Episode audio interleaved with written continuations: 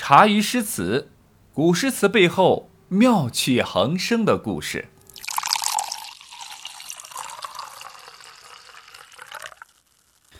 天宝三年（公元七百四十四年），秘书监贺知章上书朝廷，告老还乡，回吴中的故乡颐养天年。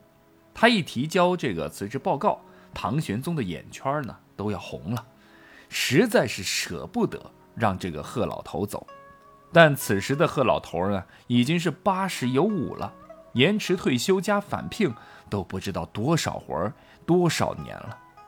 所以唐玄宗呢，决定以最盛大、最体面、最庄重的方式欢送贺知章老干部呢，是告老还乡。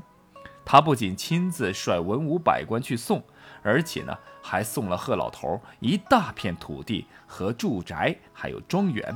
并赐名叫千秋观，一定要让贺老头呢是风风光光的衣锦还乡。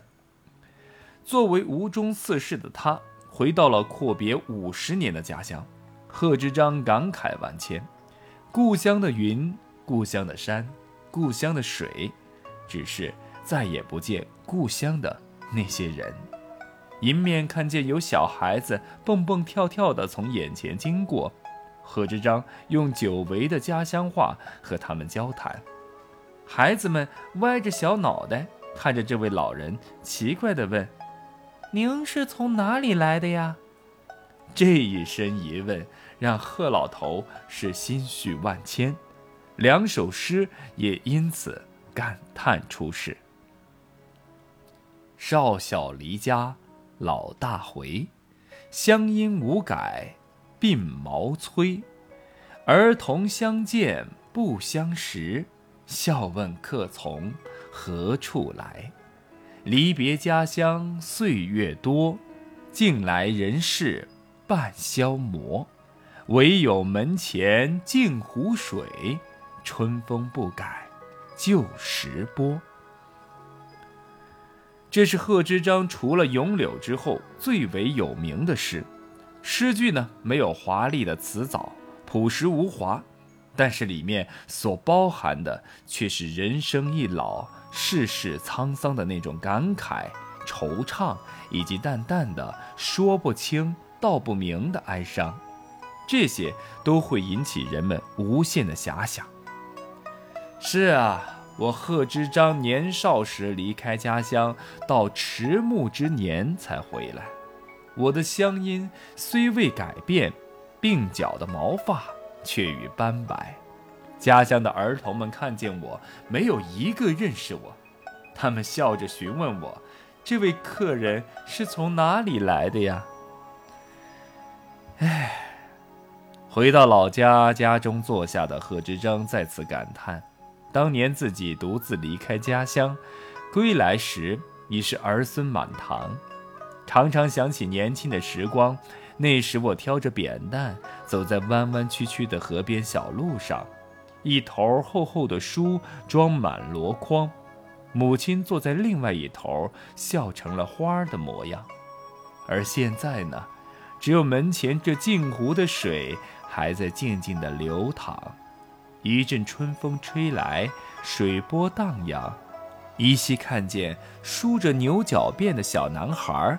裂着缺了两颗门牙的嘴巴，笑啊笑啊，唯独不见了母亲亮亮的黑眼睛，像星星般镶嵌在夜空之上。回乡一年后，八十六岁的贺知章病逝了。在世人眼里，贺老头的命真的是不要太好。首先。他是唐代诗人乃至古代诗人里最长寿的一个，他活了八十六岁，比南宋时期的陆游呢还多活了一年。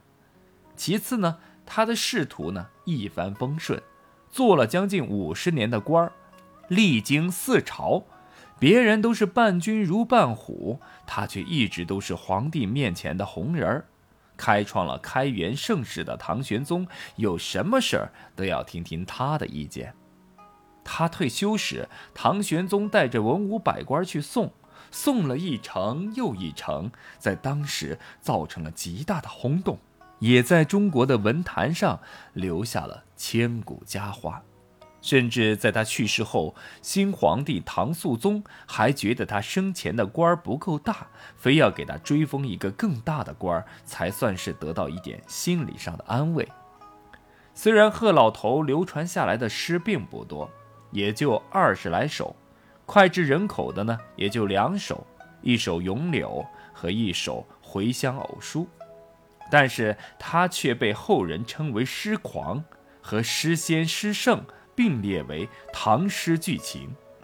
此外呢，他还是个书法家，草书写的特别的好，和草圣张旭呢经常在一起切磋书法。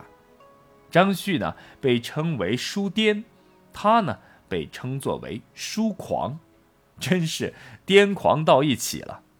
他们和当时的另外两位吴中名士张若虚、包容并称为吴中四士。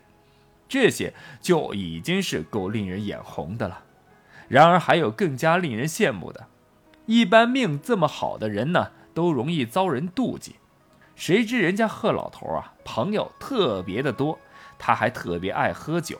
这喝酒吧，还喝出了名儿啊，位列诗圣杜甫口中的饮中八仙，当仁不让的首位。贺知章同学用一生的实际行动告诉我们：才华学识。固然重要，但是行走江湖、会来事儿、懂分寸、会做人，才是立身处世之根本。